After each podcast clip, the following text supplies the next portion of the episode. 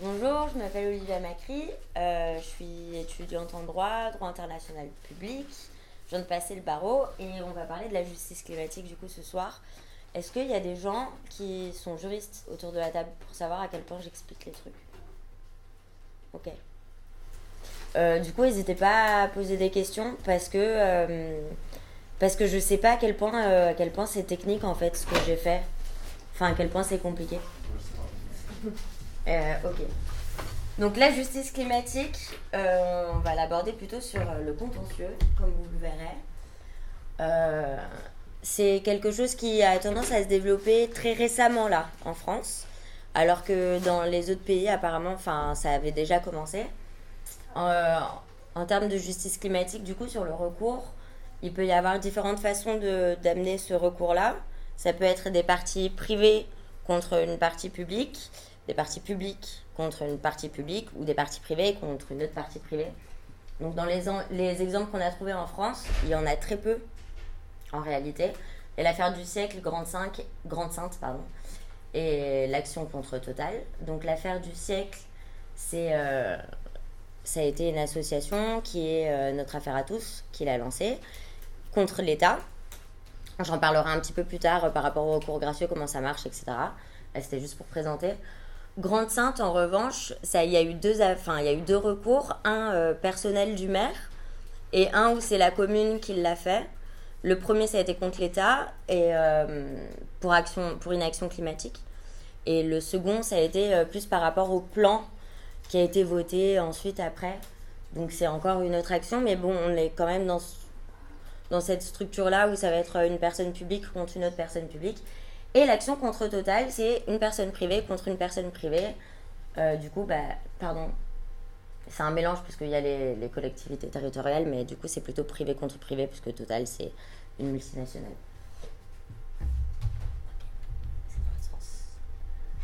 Euh, la définition que j'ai enfin, choisie du coup pour euh, la justice climatique, c'est celle-ci l'ensemble des recours portés devant les juridictions administratives ou judiciaires souvent des questions de droit ou de fait concernant le changement climatique et les efforts visant à atténuer ces effets pour s'y adapter. Euh, c'est une définition que j'ai retenue par rapport à un colloque que j'avais fait sur les contentieux climatiques, parce que c'est la définition euh, finalement la plus large pour euh, retenir le contentieux climatique, parce que en fait sur justice climatique, ça, ça, englobe beaucoup de choses différentes. Ça aurait pu être la justice en termes d'équité, ou la justice en termes de vraiment, enfin, les recours, les actions en justice qu'on va faire. Euh, pour euh, l'étude que j'ai faite, j'ai trouvé que c'était plus facile de partir là-dessus, parce que sinon c'était quelque chose de, très très large. Et encore là, on reste quand même dans, une, définition assez large en réalité. une notion qu'on contour flou, parce que euh, dans la justice climatique, du coup, on va dire le climat, mais par rapport à toutes les choses qui interfèrent avec le climat, on pourrait faire rentrer tout un tas de choses, en fait. Par exemple, euh, la pollution des sols, à un certain stade, ça va avoir une action sur le climat. L'usage de pesticides, à un certain stade, ça peut aussi avoir une influence sur le climat. Donc, du coup, les contours sont flous et j'ai pris l'exemple du tribunal de Monsanto. Vous voyez, c'est quoi ce tribunal-là? Ouais. J'explique vite fait. Euh, par rapport au fait que Monsanto euh, utilise certains produits et qui cause certains dommages, etc., euh, on a créé un tribunal fictif qui est à La Haye, où les gens se sont... Enfin, il y a eu des juristes et des avocats, etc., qui se sont réunis pour voir si, avec le droit positif, donc avec le droit international qui existe déjà et toutes les conventions qu'il y a, etc., on aurait pu condamner Monsanto pour bah, pour les actions qu'il fait. Et il y a aussi toute une réflexion autour de euh, la possibilité de faire entrer le crime d'écocide à la CPI, etc. à l'intérieur de ce tribunal-là. Et en fait, quand on voit comment a marché ce tribunal et toutes les questions qui ont été, euh, qui ont été abordées, ben on voit qu'il y a des choses qui pourraient rentrer dans la justice climatique et d'autres choses qui ne rentreraient pas forcément dans la justice climatique. Notamment euh, ben, par rapport à ces trucs-là de pesticides ou l'écocide l'écocide, ça pourrait rentrer dans la justice climatique. Donc, du coup, les recherches qu'ils font un petit peu là-dedans, elles intéressent la justice climatique. Et en même temps, on touche sur autre chose qui serait de la justice environnementale, étant donné que c'est pas uniquement le climat. D'ailleurs, pourquoi est-ce qu'on a utilisé du coup bah, justice climatique et pas, euh, et pas la justice environnementale? Parce qu'on parle beaucoup de justice climatique et finalement peu de justice environnementale. Et, euh, et même finalement, euh, les accords, de Paris, on s'axe aussi beaucoup plus sur le climat que sur l'environnement. Donc dans l'environnement, il y a climat et biodiversité, faune, flore, la nature.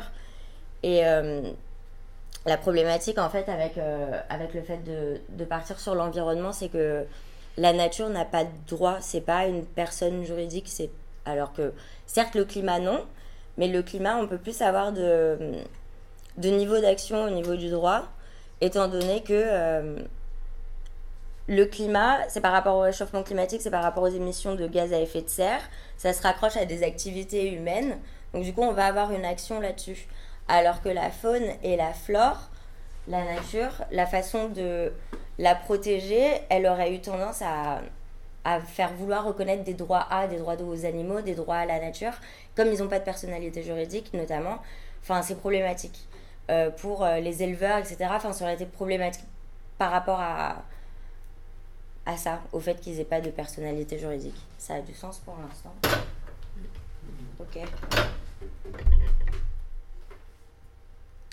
Du coup, pour les États, c'était effectivement au niveau national, euh, international, plus facile de s'engager sur, bah, sur des accords climatiques plutôt qu'environnementaux. Même s'il y a des accords environnementaux qui ont été faits, il y a des accords sur la biodiversité, etc.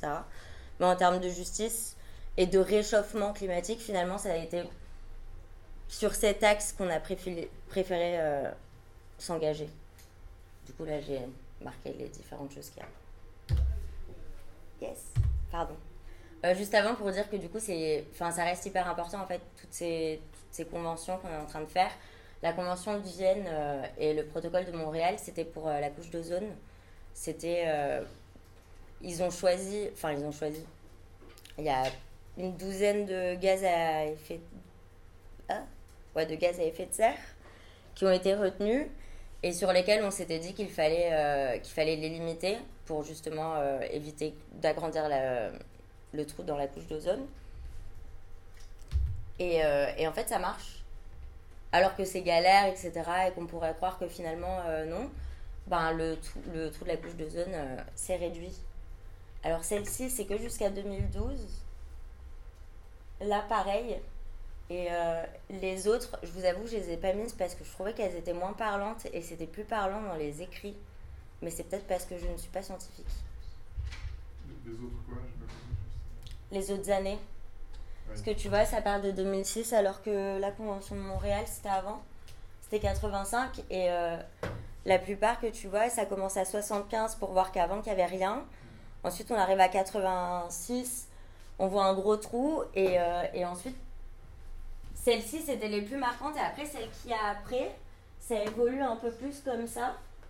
Et, euh, et c'est dans les ouais et dans les articles en fait c'est plus sur le niveau écrit où ils disent qu'apparemment il y a eu des, des améliorations, alors qu'en termes de graphique, moi je trouvais que ça se voyait pas. Et après, c'est peut-être parce que je suis pas scientifique, mais je, je trouvais pas ça clair. Ça sera résorbé en 2050 bah, c'est normal que sur. Euh, mais j'ai pas osé mettre une projection. Parce qu'on avait des projections aussi longues de 2030, enfin jusqu'à 2050. Mais comme c'est pas mon domaine de compétence, je vais pas oser. J'ai galéré à chercher les sources en plus, et j'étais là genre non, ferai pas n'importe quoi. Ok.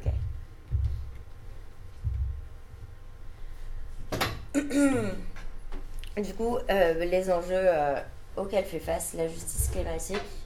Donc, les engagements pris par les États ne suffisent pas. Euh, bon, bah, je crois que c'est clair. c'est un nouvel outil dans la lutte contre le réchauffement climatique et c'est un problème d'échelle géographique, etc. Ok, je suis allée trop vite, pardon. Désolée. Ok. Les engagements pris par les États, ça suffit pas, je pense. Enfin, j'ai pas besoin trop de le, le développer. Ok. Nouvel outil dans la lutte contre le, lutte contre le réchauffement climatique. Euh, bah, certes, les États sont engagés. Euh, certes, les États prennent des, dispositions législatives, mais, euh, mais là, ça nous permet vraiment d'être acteurs en fait à l'intérieur de ce changement-là et euh, par exemple, bah, pour le terrorisme, on n'arrête pas de nous parler d'état de droit. L'état de droit, c'est simple, ça veut dire qu'il y a un état, il y a un droit. Le droit, il s'applique à tout le monde, à l'état aussi. Et du coup, la justice climatique, en fait, c'est le nouvel outil. Enfin, le nouvel outil, c'est un outil qui est à notre disposition, dont on peut se servir et dont on doit se servir pour justement ben, faire prévaloir cet état de droit et leur dire bah, vous, vous êtes engagés, à vous de respecter vos propres engagements. Nous, enfin, on les a pas forcés finalement. Et c'est nous qui en payons les conséquences aussi, donc c'est. Enfin, c'est un bel outil. Et euh, problème d'échelle euh, auquel fait face les, la justice climatique.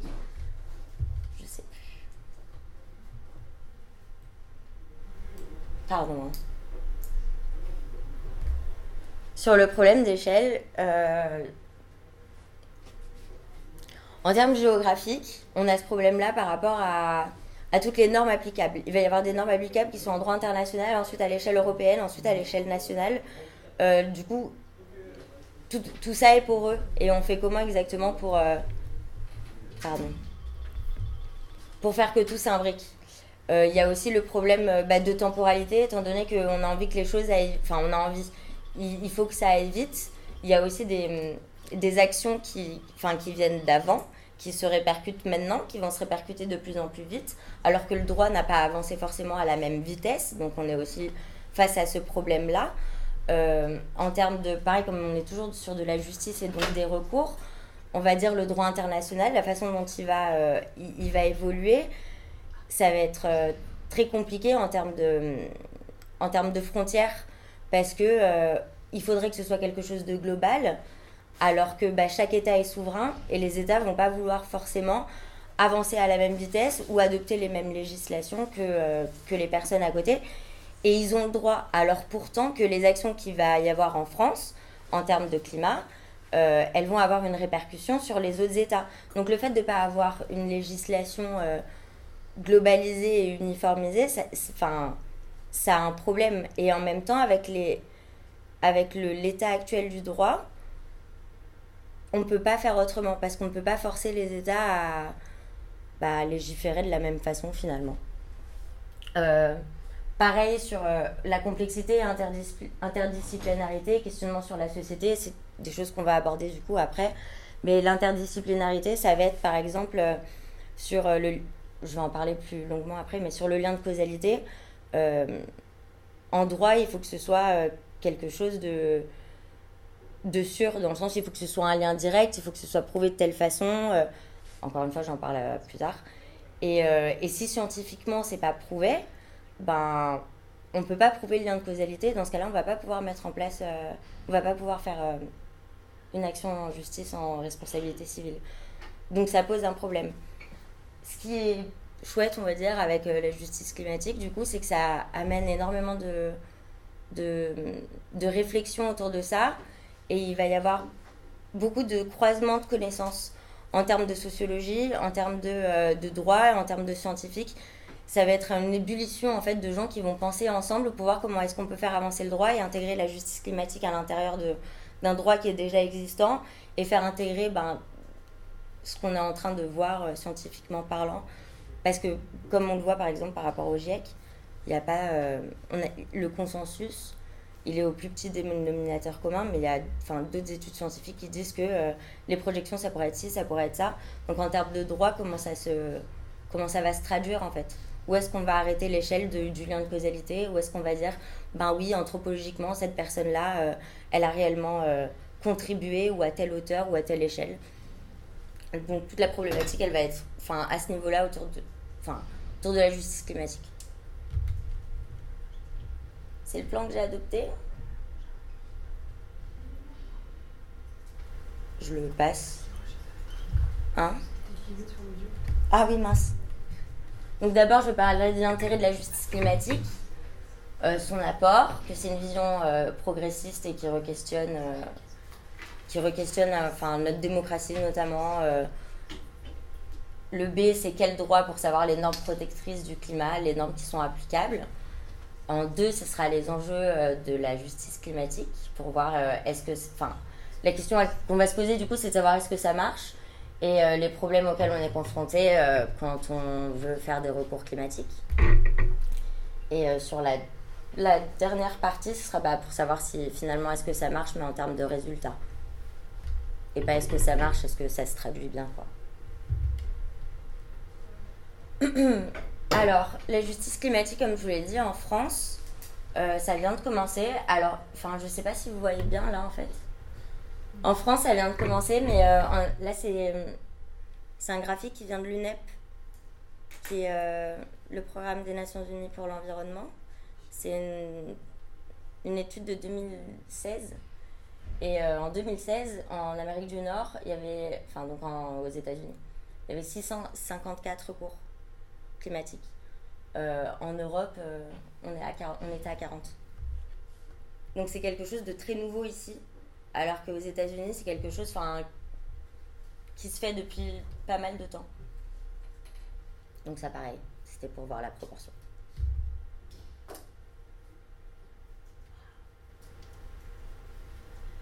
Euh, les cinq tendances qui se dégagent en termes de ce que demandent les requérants euh, dans un recours climatique, est-ce que vous avez compris, parce que je suis en train de réaliser, vous avez compris du coup c'est quoi un recours climatique exactement, enfin ce qu'on demande Ouais. Hein. Parce que du coup ce qu'on va demander c'est d'appliquer la législation en termes de climat, donc en termes de réduction de gaz à effet de serre, etc. Et euh, ça, on va dire, c'est euh, les, les, moyens euh, légaux. Mais derrière, on peut avoir des demandes comme par exemple de la réparation ou, ok, je veux que vous appliquiez la, enfin, la législation en cours, mais ce qui nous intéresse, c'est d'avoir un vrai programme pour s'adapter par rapport au changement climatique, etc. Donc du coup, là, les cinq tendances qui se dégagent par rapport aux recours mondiaux sont celles-ci. Donc exiger des gouvernements qui respectent leurs engagements législatifs et politiques, très bien. Euh, établir le lien entre l'extraction des ressources, le changement climatique et la résilience. Déterminer que des émissions particulières sont la cause immédiate d'effets néfastes et, et spécifiques du changement climatique. Établir la responsabilité des échecs ou des efforts d'adaptation au changement climatique. Et appliquer la théorie du public trust au changement climatique. La théorie du public trust, en gros, c'est une théorie euh, qui disait. Euh, c'est un peu comme le contrat social. Euh, on, fait, on donne une certaine confiance au gouvernement. Du coup, on attend aussi du gouvernement qui nous, qui nous rendent cette confiance. Vous voyez ce que je veux dire Donc, qu'il applique ces, toutes ces normes qui sont censées protéger euh, sa, bah, sa, sa population, quoi.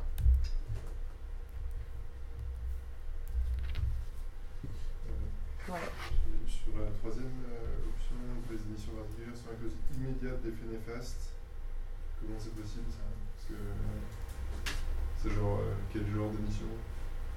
Le climat, c'est quand même à long terme, donc euh, des conséquences immédiates. Peut-être pas d'exemple euh, Alors, deux choses, je vais pas mentir, c'est directement sorti du rapport euh, de l'UNEP. Donc du coup, vraiment, là, j'ai juste copié-collé ce qui était sorti de l'UNEP. Je pourrais pas te dire exactement. Et déterminer, enfin, sur cette troisième-là, je pense que ça a réellement à voir avec, avec, le, lien de, avec le lien de causalité.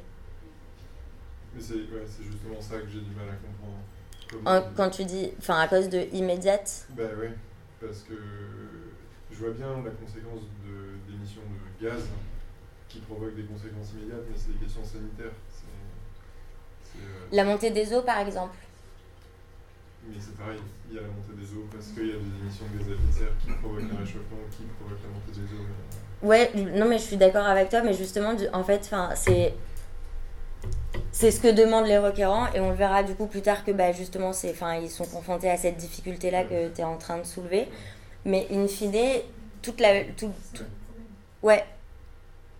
C'est à la fin, enfin leur plaidoirie, elle vise à ça, à dire, euh, bah oui, regardez. Mais là, du coup, la, la, la position que tu tiens, c'est exactement ce que, ce que va soutenir euh, le défendeur, en fait, en disant, ben, ouais, mais nous, on n'y est pas pour tout, donc du coup, c'est pas immédiat, désolé, mais on est, enfin pas on y est pour rien, mais c'est pas immédiat comme tu dis, donc finalement, euh, vous attaquez la mauvaise personne. Mais c'est ce à quoi tendent finalement les, enfin, les, les défendeurs, les demandeurs, pardon.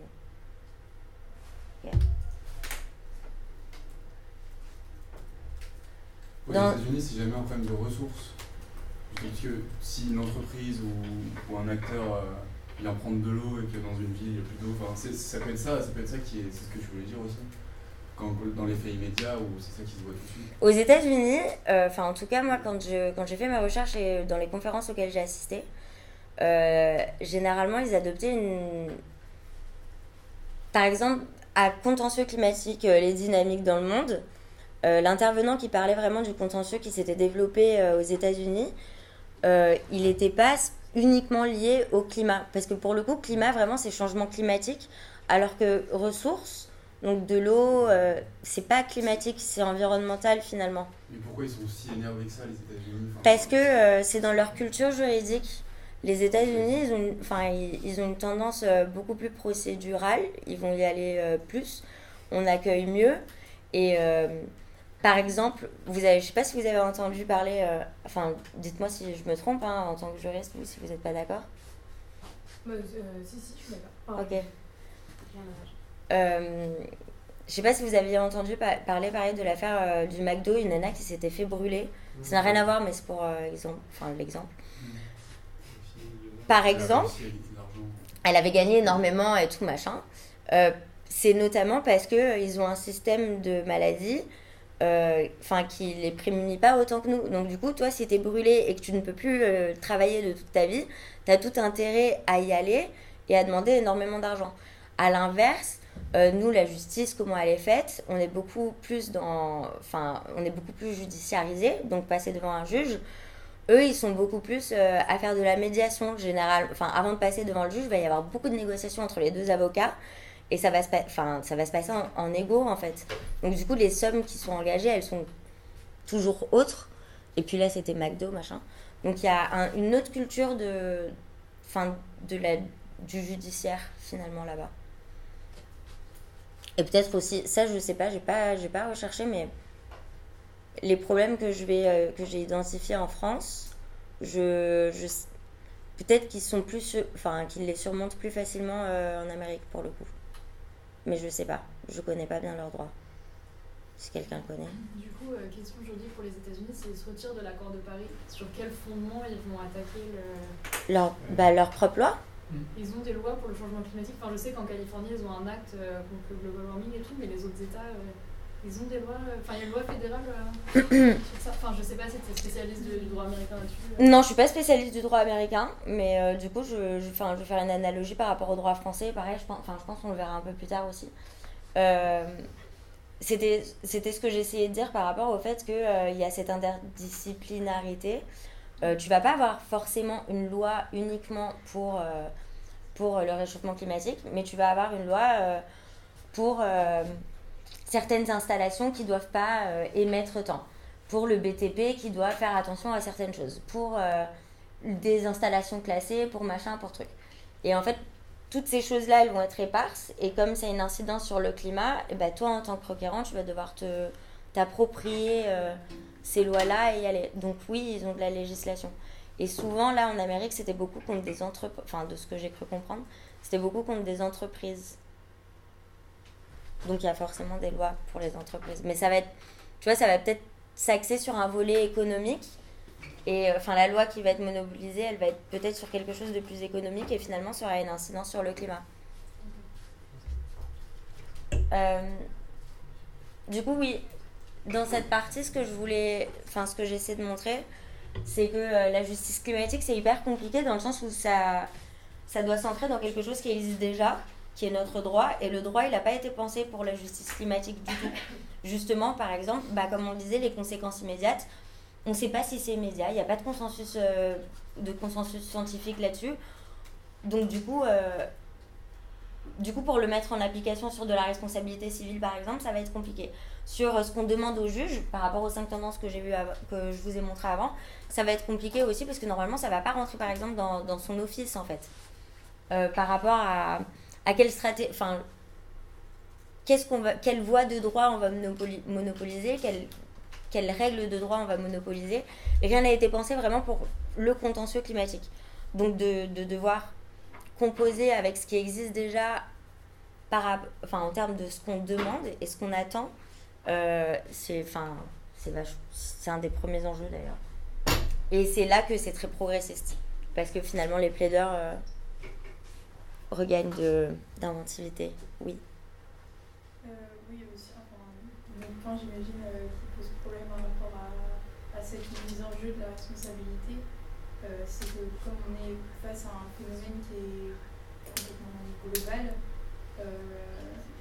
la question de l'imputabilité du, réchauffement climatique à la personne qu'on vise en l'attaquant en justice, c'est problématique aussi. Ouais. Pareil, c'est tout à l'heure. Ouh là là, qu'est-ce qu'il a fait ce truc? Pardon. Originalité des moyens invoqués, parce que euh, du coup, comme je vous disais. Ok, ce sera après. Euh, ça s'inscrit dans quelque chose qui existait déjà avant. Et, euh, et comme tu disais, pareil, enfin, quelles normes est-ce qu'on va prendre, etc. Les plaideurs, ce qu'ils ont fait, euh, que ce soit. euh, Enfin, là, du coup, on verra les exemples tout à l'heure. C'est qu'ils ont ré- réutilisé des, théories qui existaient déjà, par exemple, en droit international public. Et ils vont le plaider en droit national, alors que le droit international public, normalement, enfin, droit international public, c'est ce qui régit les, relations entre les États et pas ce qui régit les relations entre les États et le particulier ou les particuliers en général. Et euh, ils vont se réapproprier vraiment tous ces principes-là et on va enfin, on va le voir après. Euh, la soft law, c'est euh, les normes de droit qui sont pas euh, sont pas contraignantes, qui sont pas obligatoires pour les États. Ça va être par exemple des, des déclarations. Ça va être par exemple euh, quand l'Assemblée générale des Nations Unies, elle elle elle issue, elle putain on dit pas fait, pardon. Ouais, j'ai le mot en anglais, issue. Qu'elle délivre une euh, enfin qu'elle adopte qu'elle adopte une, euh, une déclaration. Ou par exemple quand euh, à la fin du G9 les déclarations aussi qu'il va y avoir c'est de la soft law. Donc ça les plaideurs ils vont avoir tendance à se le il y a les principes d'Oslo aussi qui vont être réappropriés. La déclara- le, la déclaration de Rio le sommet de Rio. Cette déclaration là pareil c'est elle est pas contraignante en soi. Et ils vont utiliser les principes qu'il y a à l'intérieur pour leur donner une force juridique alors que normalement elle, a une, for- une force normative euh, assez, euh, assez pauvre. Euh, la théorie des nuisances, la théorie des négligences, le devoir de vigilance, tout ça aussi, c'est des théories qui sont de droit international public, qui sont des théories à la base qui étaient utilisées, donc du coup, pour dire aux États, enfin, tu n'as pas le droit de me nuire, donc du coup, tu as le droit de faire tout ce que tu veux, tant que ça ne me nuit pas. Là, on va pouvoir l'utiliser parce que pareil, en termes de effet de, d'émissions de gaz à effet de serre, si tel État a émis, ça va avoir un impact euh, ailleurs. Donc on peut l'utiliser et en fait, c'est ça qui est original, c'est qu'il il se les réapproprie d'une façon qui est où à la base le droit n'avait pas du tout pensé à ces théories-là dans ce sens-là. Il l'avait vraiment pensé pour, euh, bah, pour les États et pour, euh, enfin, pour leur façon de coexister entre eux. Et là, il se le réapproprie pour dire, euh, bah non, en fait, vous, nous, vous devez nous aider. Enfin, pas vous devez nous aider, mais je veux dire, par exemple, le devoir de vigilance, c'est euh, un principe qui dit à l'État euh, de, euh, de non seulement ne pas nuire, mais aussi faire en, faire en sorte de prévenir les nuisances et de les, et de les, de les réparer. Et les plaideurs vont utiliser euh, cette théorie-là bah, pour dire soit vous devez prendre des actes pour euh, limiter le changement climatique et dans la mesure où vous n'avez pas réussi, maintenant vous devez prendre des actes pour le réduire et pour protéger votre population. Euh, Il y a des nouveaux droits également qui sont invoqués où ils vont beaucoup s'appuyer sur, euh, sur les droits de l'homme alors que pareil à la base c'était pas du tout prévu pour ça. Par exemple le droit à la vie privée, les plaideurs vont l'utiliser pour, pour lutter contre le changement climatique en fait tout simplement parce que dans leur droit à la vie privée ils ont droit à avoir euh, une vie saine. Ils ont le droit à vivre dans euh, ils ont droit d'établir domicile à un endroit. Et par exemple si cet endroit il est trop pollué à cause du changement climatique ou parce que euh, il, est, il va y avoir un effondrement des terres et que du coup ils peuvent plus s'établir ici ils vont être obligés de déménager ils vont utiliser ce droit là le droit à la vie privée d'une façon complètement détournée qui va être in fine pour, pour, pour lutter contre le changement climatique. Vous voyez ce que je veux dire ou pas? Euh, Et du coup, c'est enfin, pareil, le droit à un environnement sain, euh, il enfin, certes, il est déclaré euh, dans la charte de l'environnement, mais enfin, ça reste quand même flou. et ils vont utiliser par exemple le droit à la santé, qui à la base n'est pas du tout prévu pour, pour défendre le climat, afin de défendre le climat. Donc dans les principes phares qui ont été invoqués, ah non, c'est pas sur ça, pardon. Il y a le principe de précaution et le principe de due diligence. Le principe de due diligence, en gros, c'est le principe de, c'est le devoir de vigilance. Donc, comme je vous ai dit, à la base, c'était euh, prévenir et réparer. Et donc, tu as le droit de faire ce que tu veux, mais euh, tant que ça ne nuit pas aux autres. Et le principe de précaution, c'est euh, l'amont du principe de prévention. C'est quand il n'y a pas de certitude scientifique, on va demander de, ne pas faire. C'est mal expliqué. par exemple, une entreprise, si elle n'est pas sûre des répercussions que ça peut avoir, ce qu'elle va faire scientifiquement, enfin si une entreprise ne sait pas à quel point ça va, euh, ça va, ça va polluer, ben, le principe de précaution voudrait que, dans ce cas-là, bah, par précaution, tu ne vas pas euh, faire ton activité. ok.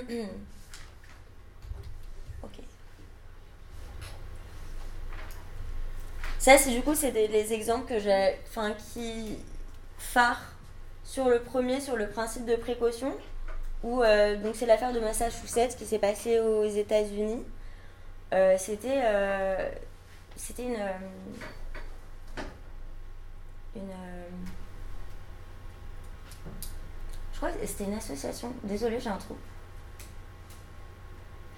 Normalement, il me semble que c'était une association où enfin, plusieurs personnes qui se sont plaintes auprès de l'APE parce que selon le Clean Air Act, euh, ils auraient dû prendre des mesures pour euh, lutter contre le réchauffement climatique en termes de gaz à effet de serre. Ils les ont pas prises, ces mesures-là.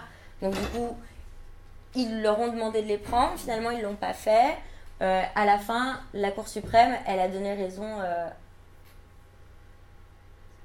à la PE. Pourquoi j'ai... J'ai très mal écrit, je suis désolée.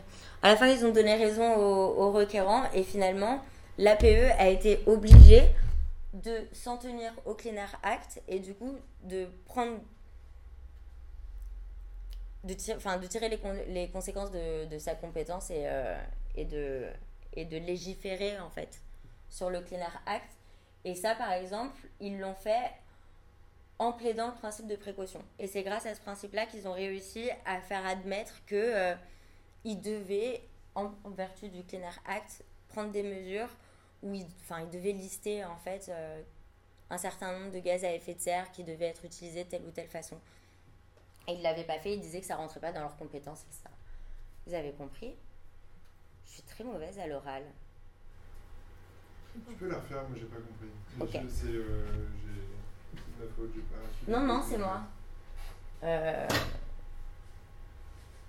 en Amérique, tu as du coup une réglementation qui est faite par rapport au Clean Air Act qui réglemente euh, en gros la pollution de l'air.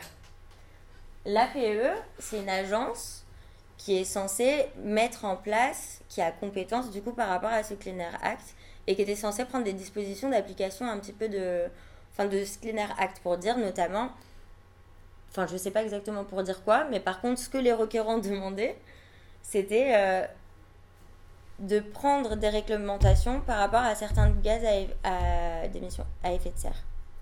Gaz à effet de serre. L'APE disait non, c'est pas dans notre, dans notre domaine de compétences. Nous, on on n'est pas lié par ça, on n'est pas obligé de faire quelque, enfin, de, d'établir des réglementations là-dessus. Les requérants, du coup, ont plaidé le principe de précaution en disant si même si c'est pas édicté noir sur blanc que tel et tel euh, gaz à effet de serre, vous devez euh, le, le rentrer dans vos études, en vertu du principe de précaution, il nous semble que si en fait vous devez le faire et que légalement, genre vous êtes obligé, ça fait partie de votre compétence. Et à la fin, la Cour euh, suprême des États-Unis a donné raison aux requérants en disant qu'effectivement, ils, ils devaient légiférer là-dessus. Make sense?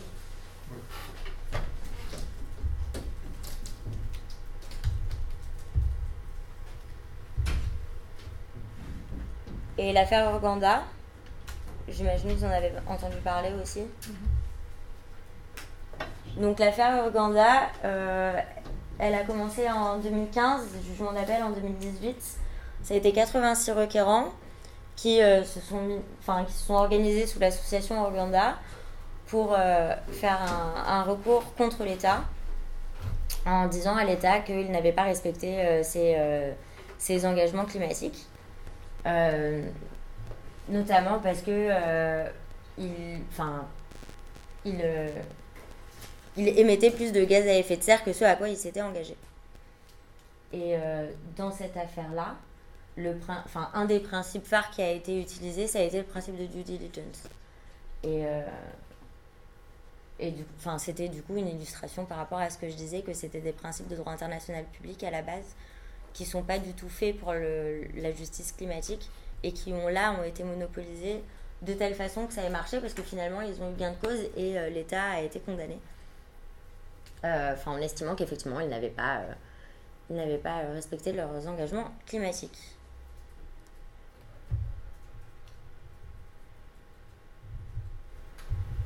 Ça, du coup, j'en ai déjà parlé. Principe de responsabilité civile, pareil, j'en parlerai tout à l'heure.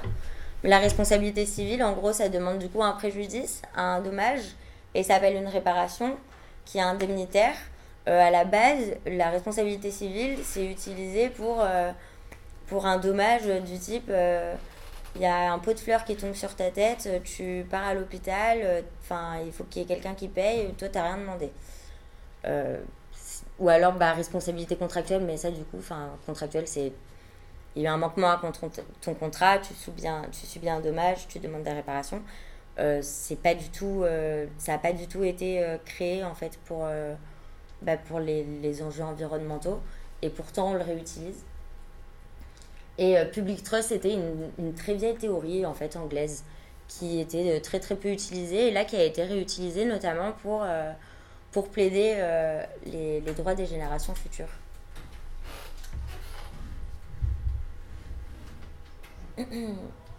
Et donc les droits de l'homme, mais les droits de l'homme, enfin ça c'est comme je vous ai dit, c'était les droits, le droit à la vie privée, euh, le droit à la santé, euh, ce genre de, de droits qui sont pas du tout à la base non plus faits pour, euh, pour la justice climatique, mais je pense que tu nous en parleras plus tard. Enfin je veux pas m'étendre dessus, c'est déjà très long je crois.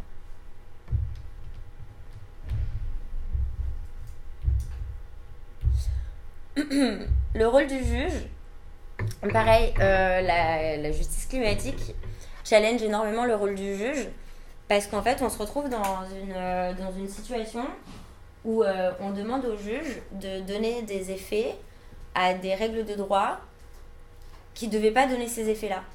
Alors que normalement, le juge, il doit s'en tenir à la loi. Et là, en fait, avec l'originalité des, des moyens qui sont invoqués par les plaideurs, on se retrouve dans des situations où on demande au juge de reconnaître quelque chose qu'il ne devrait pas.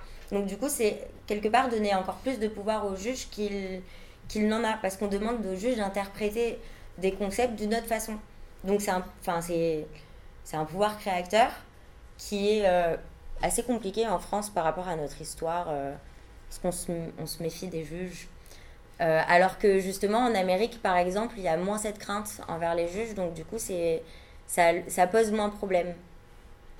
Euh, c'est une remise en cause de la summa divisio, du coup, dans la mesure où on se retrouve dans une situation, la summa divisio, euh, enfin, là, du coup, ça serait législatif et, euh, juridique. Euh, Enfin, c'est celle-ci que, dont je parle. Euh, elle est remise en cause parce que le pouvoir législatif, normalement, c'est un pouvoir souverain parce qu'il a été élu. Donc, euh, il peut.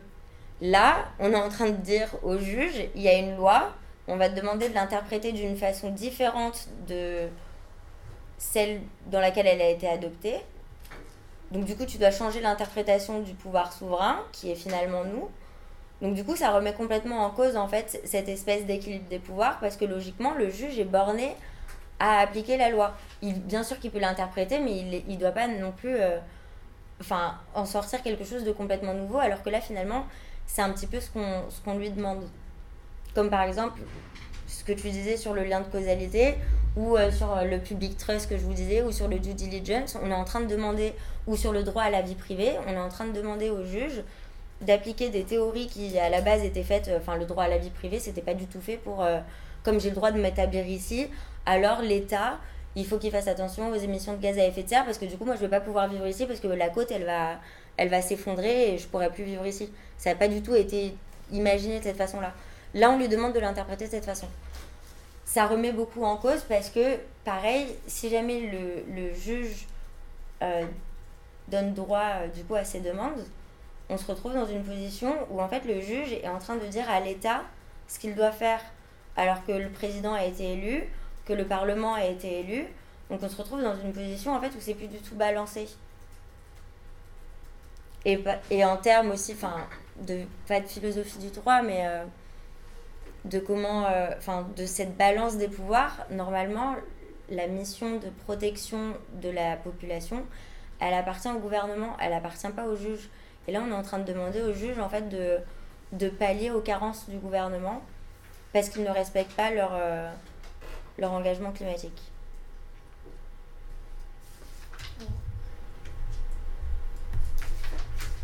Qu'est-ce que je dois faire? Non, c'est pas le mien. Parce que le mien, il est pas connecté, c'est ici. Il va s'arrêter? Non, à 21h. Ok. Et euh, j'ai pas regardé l'heure, je crois que je suis très très longue, non? Il est 20h30. Ça fait déjà une heure que je suis là-dessus.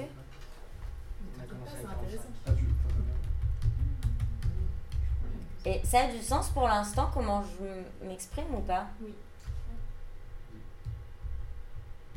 Désolée, parce que du coup j'ai appuyé trop de fois. je vais peut-être aller plus vite là-dessus. Donc les règles invocables. Parce que, euh, du coup, pareil, on parle de justice climatique, recours climatique. Avant de passer devant le juge, il faut savoir quelles normes on va invoquer. Euh, il y a les règles issues du droit international public, les règles européennes, les règles nationales,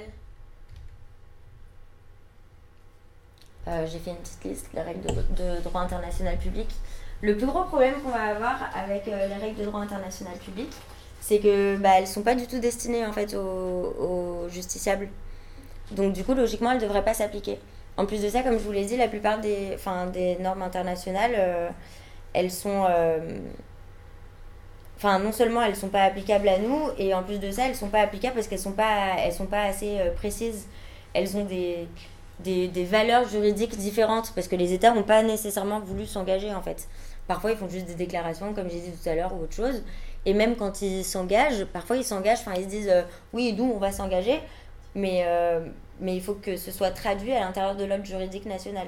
Donc du coup, par exemple, d'arriver et de dire et de, de, de plaider euh, une norme issue du sommet de la Terre devant un juge, ça aura qu'un très très très faible poids juridique parce que c'est une valeur, enfin c'est une norme juridique qui n'est pas contraignante, parce que c'est une norme juridique qui est floue. Euh, enfin, ça vous parle du coup pourquoi c'est pas applicable ou pas? Et ça vous intéresse ou pas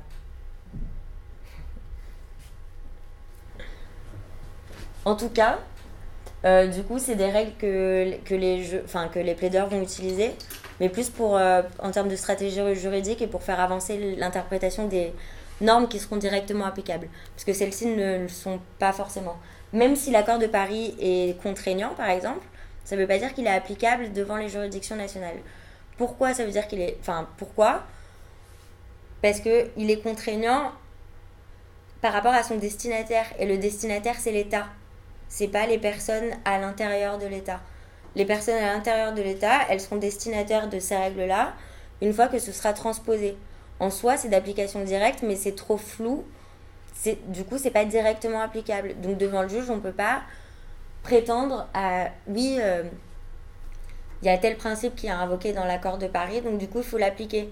Parce que c'est un principe qui est tellement flou et qui n'a pas été transposé par l'État au niveau national que du coup, c'est un principe que le juge ne peut pas appliquer lui. Ça a du sens. Mm-hmm. Je pensais justement qu'il y avait certaines conventions, par exemple celle sur la base de laquelle Greta vient d'attaquer la France. c'est pas transposé dans le droit national, mais pourtant, euh, pourtant visiblement ça marche pour le contentieux climatique, non? Enfin, là elle utilise un type bien particulier. Alors est le oui, droit de elle l'utilise, oui, enfin oui, elle l'utilise, oui, ça peut marcher, mais euh, du coup, je refais le lien par rapport à l'originalité des moyens invoqués. Normalement, enfin, c'est pas que ça s'invoque pas, mais c'est que ça a très peu de chances de marcher parce que, parce que euh, le caractère, la valeur normative de ce genre de règles est très faible. Donc du coup, c'est enfin, c'est bien que ça existe parce que du coup, on va l'utiliser justement par rapport aux plaidoiries.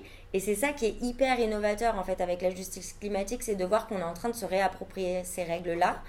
Mais à la base, c'est pas des règles qui sont destinées aux justiciables. C'est pas des règles qui sont directement appliquées par le juge. Tout comme pour euh, les règles de l'Union européenne, logiquement, avant de les, avant de les, hum, à part si elles sont assez claires et précises, pour les, les appliquer en France, il va falloir les transposer.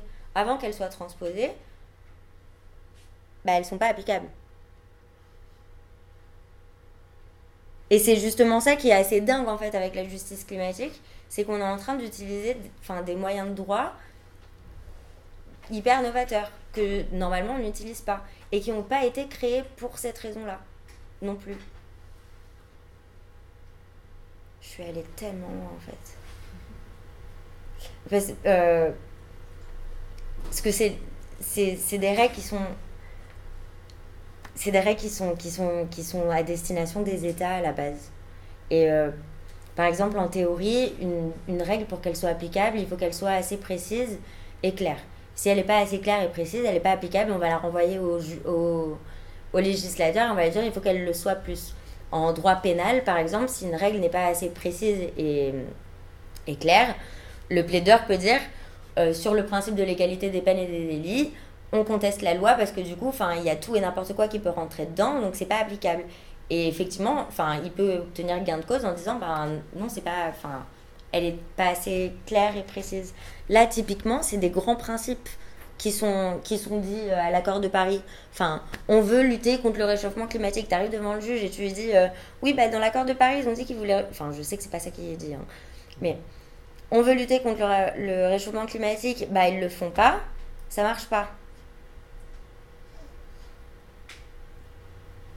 Je vais arrêter de poser des questions. parce que- Bah, dans le cadre de l'accord de Paris, il y a les NDC qui sont très très précis, elles- enfin, ils sont très détaillés sur ce que doit faire la France. C'est quasi l'équivalent d'une directive européenne dans le détail des, des engagements. Et peut-être que ça, enfin franchement, et peut-être que ça marchera. Mais après, je, enfin moi, je, je suis pas juge et je suis pas, euh, je suis pas thésarde et je suis pas prof. C'est vraiment une compilation de tout ce que j'ai trouvé. Donc j'ai pas toutes les réponses. Mais, euh, mais en revanche, enfin pour les conventions, c'est- euh, même ce qu'elle fait Greta finalement, genre ce qui est nouveau, c'est c'est de de demander à ce que soit appliqué à, à des à, enfin, des particuliers alors qu'on n'est pas on n'en est pas spécialement destinataire. Tu vois, la Convention européenne des droits de l'homme, par exemple, elle a été faite pour euh, l'accord de Paris, pas forcément. Le protocole de Kyoto, il n'a pas, pas été euh, créé à vocation des, des, particuliers. Il n'a pas été créé pour que les particuliers s'en saisissent. Il a été créé comme, comme moyen de communication entre les États et comme accord entre les États. En fait, un traité, c'est un, c'est un contrat entre des États. Donc tu vois, par exemple, toi, demain, tu passes un contrat avec un autre quelqu'un. Euh, en soi, j'ai pas vocation à l'utiliser, à, l'invoquer en fait. Et si moi un jour j'arrive et que je l'invoque, bon, c'est pas le cas parce que c'est autre chose, c'est du droit int- interne, mais, euh, mais c'est le fait que ça n'avait pas vocation à. Donc du coup, c'est très nouveau que ça se passe. Et, on s'en félicite, hein. Mais, euh, mais c'est très nouveau. Et c'est- aussi difficile à appliquer. Tu vois, Greta, par exemple, elle est en train de, elle est en train de, de monopoliser la convention de... Enfin, c'est un truc des Nations Unies pour le droit de l'enfant. Euh, ça n'a pas été... euh, ça n'a pas été adopté euh, en prévision du climat. Donc elle le détourne complètement de son objet et, et c'est très bien. Genre, c'est pour ça aussi que je disais enfin, que la première partie, c'est la justice hyper progressiste de, enfin, en termes de justice climatique, parce, qu'il- parce que c'est assez dingue ce qu'ils font. Et, euh, et par exemple, ce traité, il a été adopté par plein d'États. Tu remarqueras que on n'a pas tous la même façon de protéger les enfants. Pourtant, on est tous, enfin tous, tous les États signataires sont euh, signataires de, euh, de cet accord-là. Il y a une marge de manœuvre en fait sur la transposition. Et c'est dans ce sens-là que le juge, il peut pas, enfin il va, il va avoir du mal à, à, dire, enfin pas à dire, mais à juger en se basant uniquement sur une règle de droit international. Parce que de base, elle n'est pas pour lui, et qu'en plus de ça, elle est trop large. Et en plus, tu rajoutes la jurisprudence et tout, blabla. Les règles européennes, l'Union européenne, et euh, ça, c'est donc. euh, hmm. L'Union européenne, on a les sources du coup qui sont à l'intérieur. Pardon, oublié. Sur l'autre aussi, euh, sur les règles internationales, le problème c'est qu'il n'y a pas d'instance internationale sur lequel euh, on va pouvoir faire valoir ces règles-là. On peut pas. euh, la Cour internationale de justice, c'est que des États qui peuvent, qui peuvent la saisir. La Cour pénale internationale, c'est pour les crimes pénaux internationaux, donc ça marche pas. La Cour de l'OMC, pareil, ça marche pas, parce que c'est pour euh, uniquement ce qui est à l'intérieur à l'OMC. Il n'y a pas de Cour internationale de justice à destination des particuliers qui pourraient saisir cette Cour-là et dire, euh, et assigner en justice un, État. Euh, pour les règles de l'Union européenne, il y en a plusieurs, j'ai mis quelques, quelques exemples. Ce qui est différent par rapport à plein d'autres organisations internationales, parce que ça reste une organisation internationale, l'Union européenne, c'est qu'il y a un recours qui est ouvert pour les particuliers. Il y a aussi des recours qui sont ouverts d'État entre États. Donc du coup, si un État considère qu'un autre État de l'Union européenne ne respecte pas ses engagements euh, européens en matière de climat, il pourrait potentiellement saisir euh, la, cour, de justice de l'Union européenne pour assigner en justice l'État défaillant et euh, demander à ce qu'il respecte les règles européennes. Ce qui est plutôt pas mal en soi, parce que bah, les États ont tout intérêt à ce que les autres États euh, respectent leurs règles, parce que dans leur logique à eux, ça serait, euh, je vois pas pourquoi moi je le ferais si l'autre il le fait pas. Et dans l'Union européenne, c'est important qu'on le fasse tous. Donc c'est heureux qu'on ait ces recours-là qui soient ouverts. Et il y en a un qui est ouvert pour les particuliers, qui est le recours en carence ou en manquement. Euh, la procédure est assez compliquée, donc ça reste quand même un obstacle aussi. Mais un particulier peut saisir la Cour de justice de l'Union européenne en estimant qu'un État a manqué à ses obligations en vertu de, du droit euh, de l'Union européenne. L'exemple que j'ai trouvé, c'est People's Climate Case, où il y a 10 familles qui, euh, qui ont saisi la Cour, la cour de justice de l'Union européenne. C'est euh, amusant puisqu'il n'y a pas que des familles de l'Union européenne qui, qui font partie de recours. Il y a des familles aussi qui sont résidents euh, d'autres pays. Mais euh, bah, ça n'a pas marché.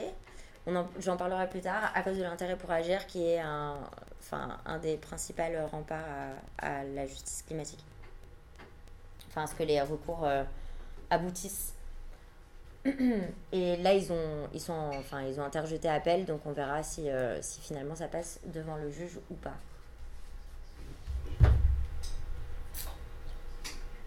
Et devant le Conseil de l'Europe. Donc c'est le Conseil de l'Europe, c'est l'organisation internationale qui est en charge de la Convention européenne des droits de l'homme, au sein de laquelle il y a la Cour euh, européenne des droits de l'homme, qui est en charge de faire appliquer la Convention européenne des droits de l'homme, qui regroupe un plein de droits, en référence aussi aux droits qui étaient invoqués tout à l'heure, comme par exemple le droit à la vie privée, euh, le droit à la non, santé, je crois pas qu'il y ait. Mais, euh, hein? Le droit à la vie. Et, ah oui, l'article, ouais, c'est vrai. Le droit à la vie, c'est vrai, il est vachement invoqué d'ailleurs par rapport à ça, alors que. Bah, alors que pareil, c'était pas sa destination, on va l'utiliser plus pour l'IVG par exemple, ou pour la mort, ou pour. euh, ou pour, euh, ou pour Lambert.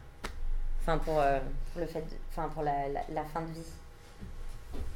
Et euh, là, on va l'utiliser justement pour, pour ça. Il n'y a aucun recours qui est encore arrivé devant la Convention européenne des droits de l'homme.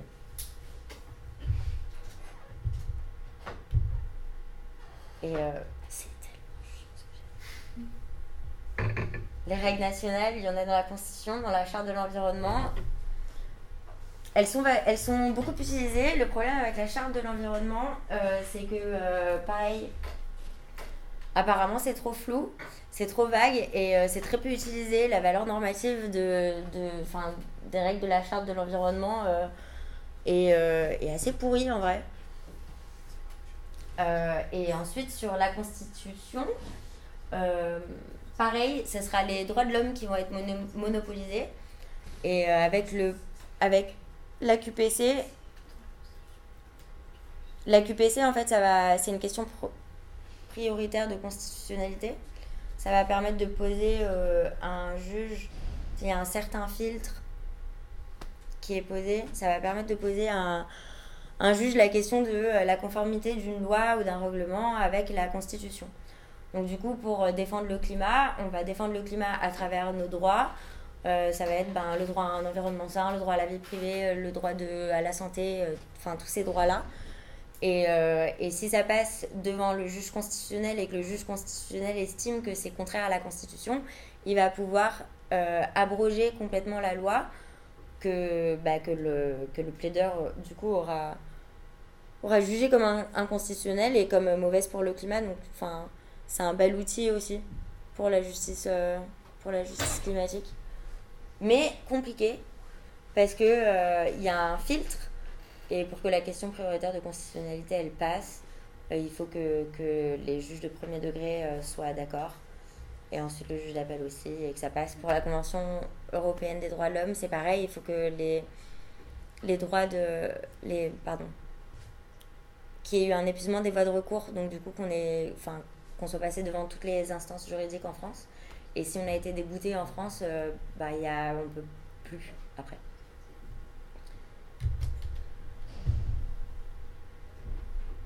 Il y a du coup aussi les lois, les règlements, les politiques publiques. Et euh, tout ça, c'est éclaté dans plein de sources. Il y a le code de l'environnement qui euh, en prend pas mal, mais, euh, mais pas toutes. Donc du coup, en fait, ça va être, enfin, en termes de responsabilité civile aussi, par exemple, il y a le préjudice écologique qui a été reconnu, mais c'est dans le code civil. Il va y avoir des règles qui sont dans le code de l'urbanisme, il va y avoir des règles qui sont dans le code de la santé publique, il va y avoir des règles qui sont dans le, enfin, dans tout plein de codes, tout est, tout est hyper fragmenté. Donc, enfin, ça rajoute encore de la complexité finalement pour, euh, bah, pour la personne qui voudrait, qui voudrait assigner quelqu'un en justice pour faire respecter euh, la législation et lutter pour le, pour le climat par ce biais-là.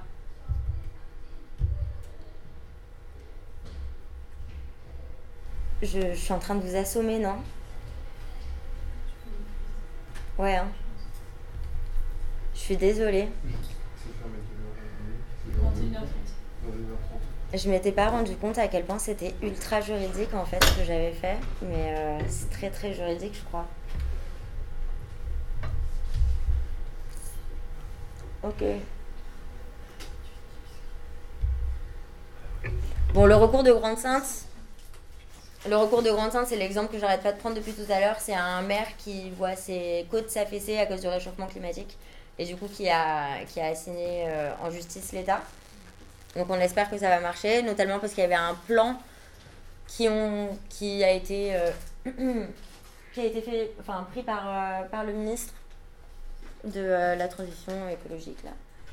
Et qu'ils ont jugé extrêmement faible. Et en fait toutes les personnes qui sont sur ces zones sur ces zones côtières sont menacées.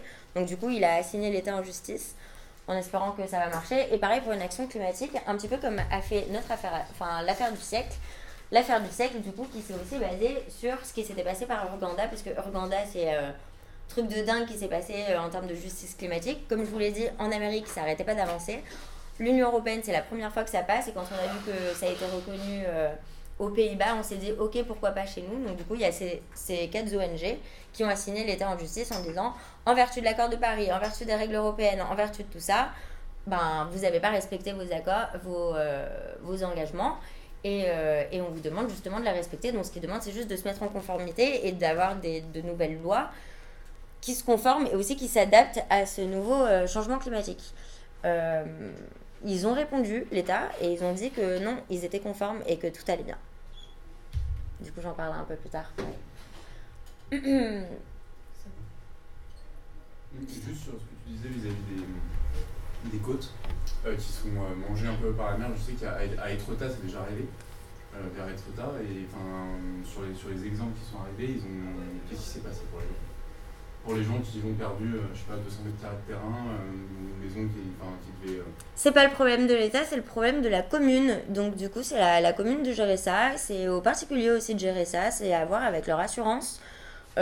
Et c'est aussi à ça du coup que ça sert la justice climatique.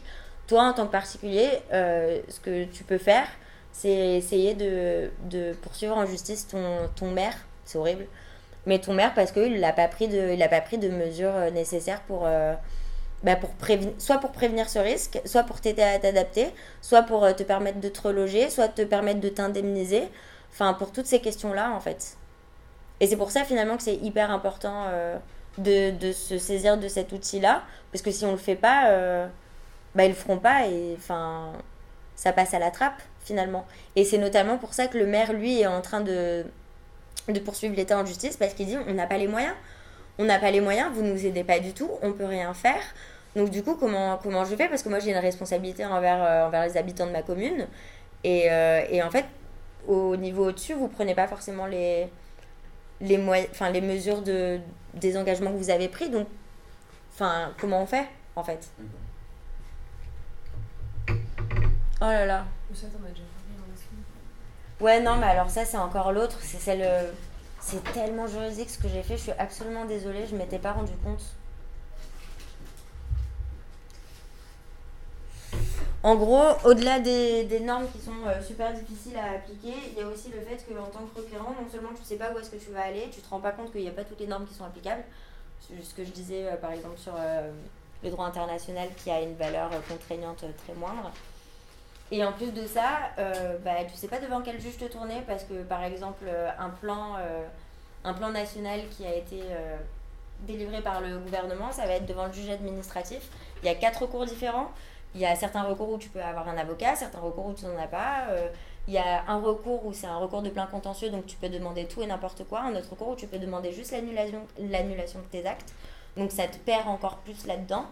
Euh, devant le juge judiciaire, tu peux demander autre chose. Après, mettons, tu peux demander l'annulation d'un truc, mais euh, des réparations pour autre chose, et que ça touche deux règles de droit différentes qui appartiennent à deux ordres juridiques différents, à savoir le droit public et le droit, euh, et le droit privé. Potentiellement, tu vas devoir aller devant deux juges différents. Donc ça complexifie encore plus l'affaire. Et c'est un autre des problèmes en fait qu'on a en justice climatique, c'est que non seulement c'est compliqué de savoir devant quel juge on va, c'est compliqué de savoir quelle norme on va, on va, euh, dont on, avec laquelle on va se, pré- enfin, on va se prévaloir. Et, euh, et donc la, la, val- la valeur contraignante, plus qu'on demande au juge qui potentiellement n'a pas le droit de le faire.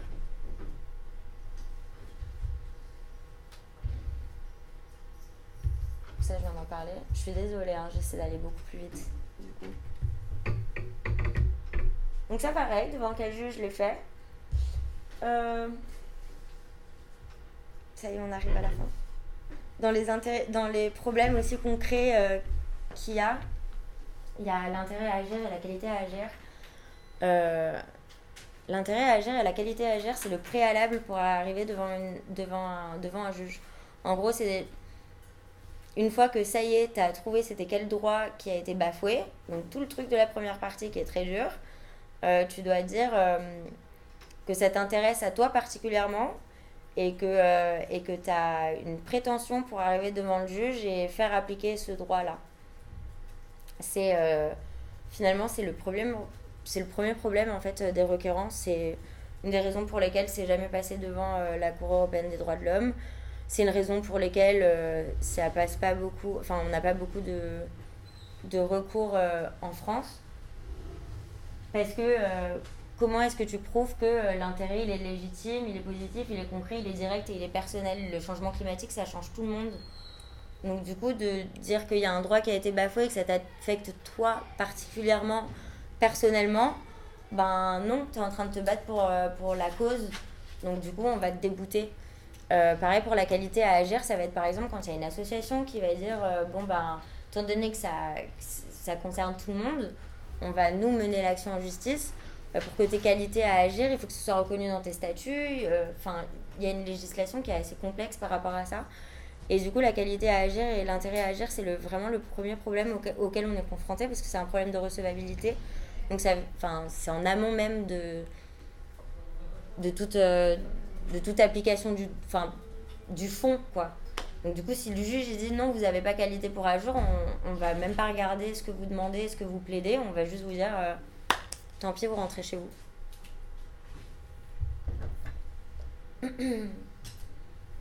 c'est un problème en France, du coup c'est un problème aussi pour arriver devant la CEDH, alors que la CEDH ça pourrait être quelque chose qui nous permettrait de, de lisser un petit peu la, législation au niveau de, l'Europe et de, faire reconnaître des droits aussi, puisque le droit à un environnement sain par exemple c'est quelque chose de flou, qui est à moitié reconnu. Le, et du coup il y a...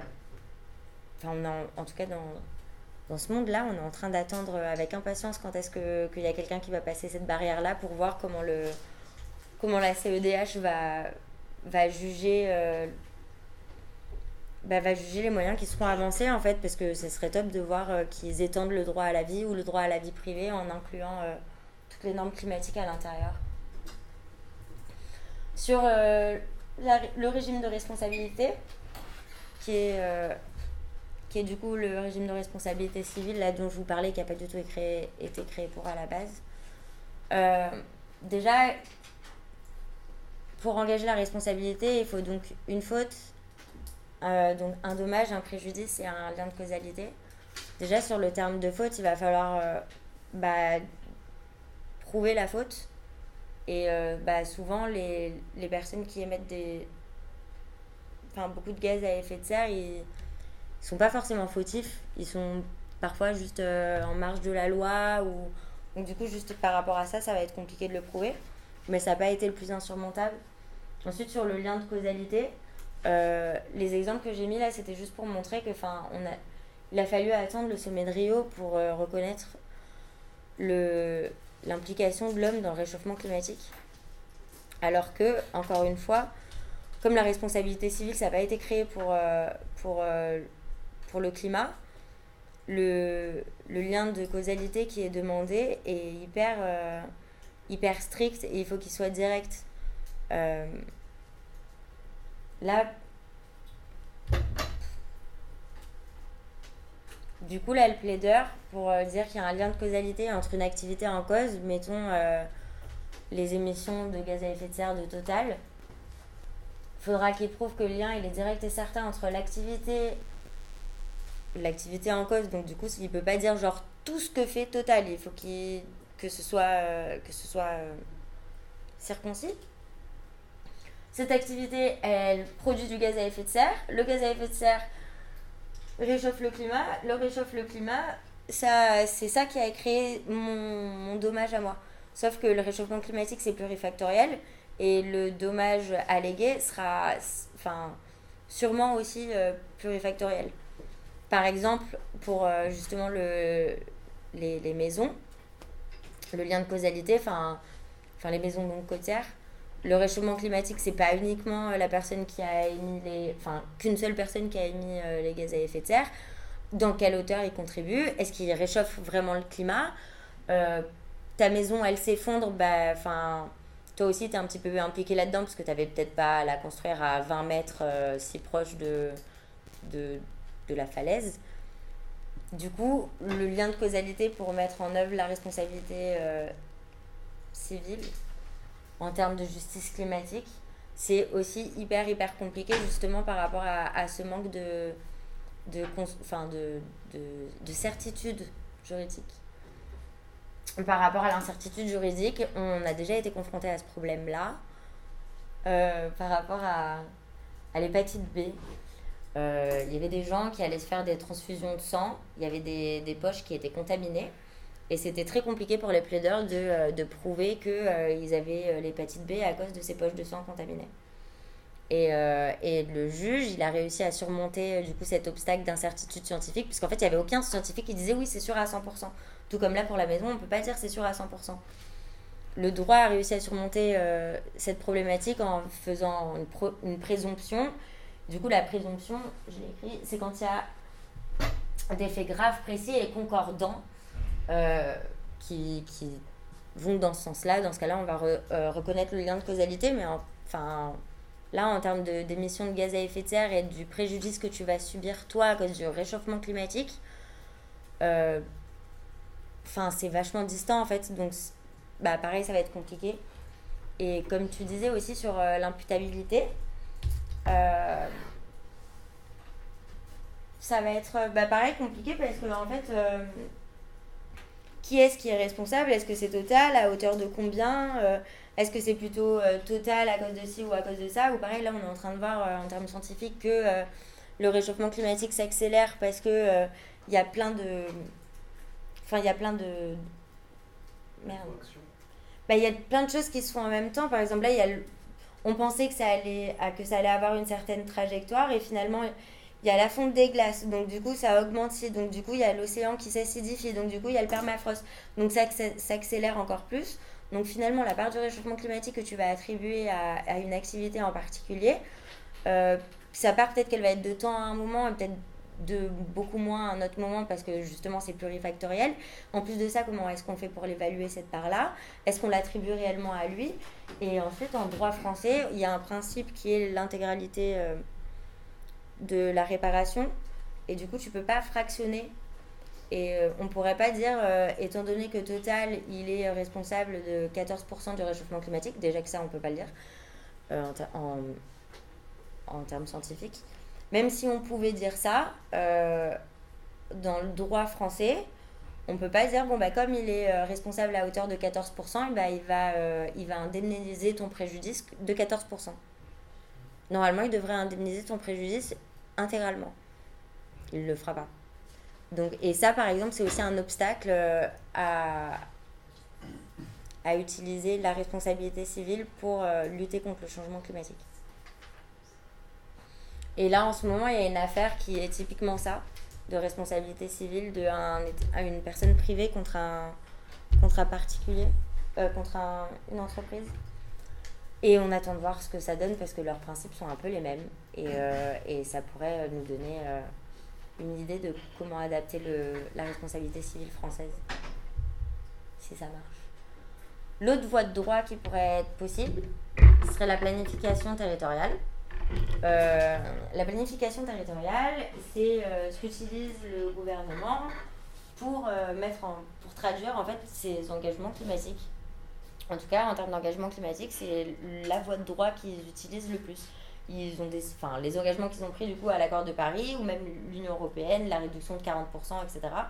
Ça va passer par ces, ces planifications territoriales. Donc c'est, en fait, c'est des documents prévisionnels qui vont donner des indications au pouvoir public dans quel euh, axe aller. Et, euh, et en fait, dans tout ce qui est utilisé, il y a les plans, euh, plans urbanisme, les schémas, les machins.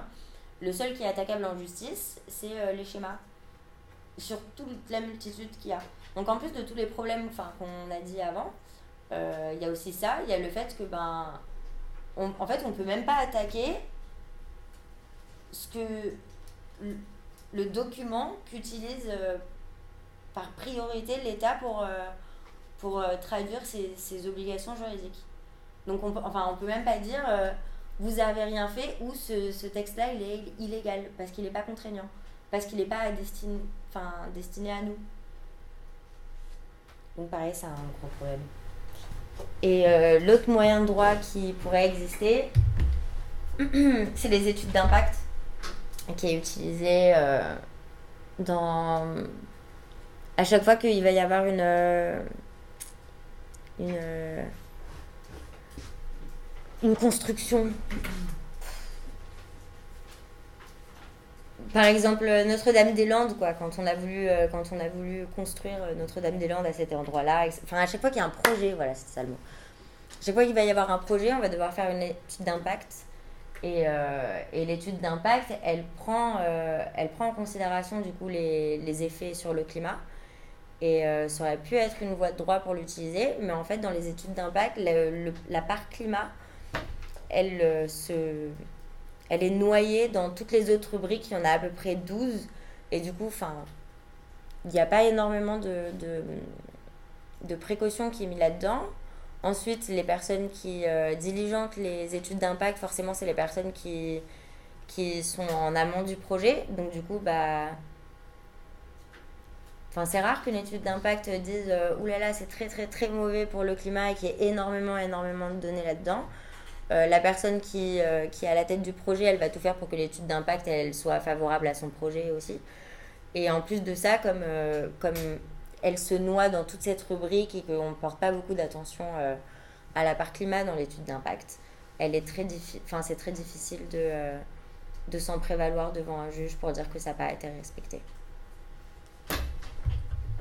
Euh, juste pour l'é- l'étude d'impact, il y a un timing obligatoire euh, pour la sortir ou est-ce que le fait de retarder les études d'impact, c'est aussi. euh, Tu peux pas avoir d'autorisation si t'as pas ton étude d'impact. Enfin, l'étude d'impact, elle fait partie de, de l'auto, enfin, de du système d'autorisation. Ok, Donc si tu l'as pas, tu peux pas avoir ton projet autorisé.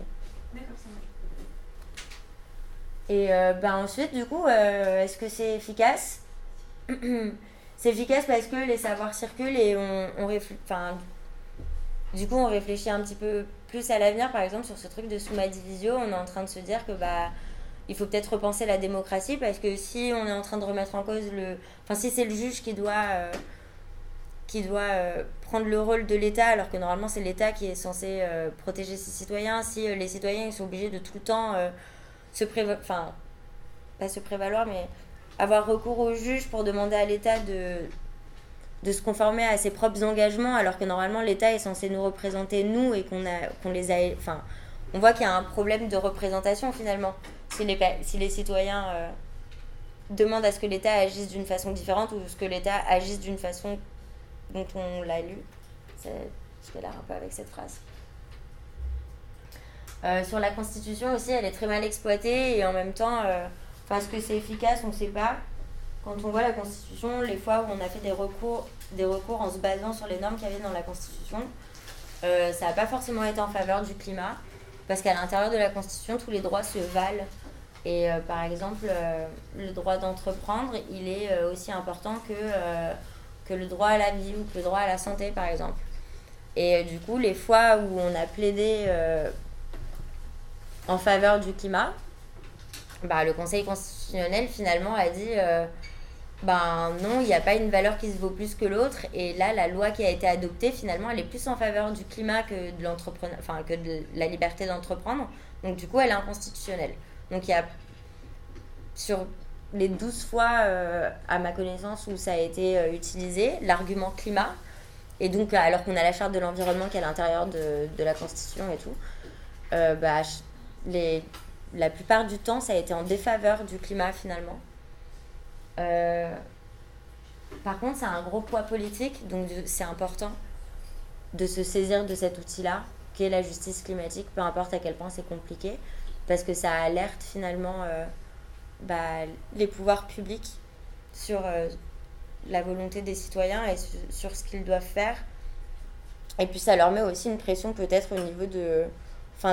quand il y aura des prochaines élections ou quand ils vont, euh, quand ils vont à nouveau euh, négocier un accord international.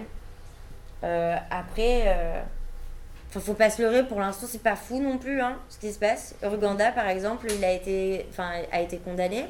Le juge a reconnu qu'effectivement, il n'avait pas, pas respecté ses engagements. Euh, rien ne s'est fait depuis. Ils n'ont pas forcément changé leur législation. Euh, donc, euh, là, pareil, euh, comment ça s'appelle? Notre affaire à tous, ils ont, ils, ont saisi euh, l'État.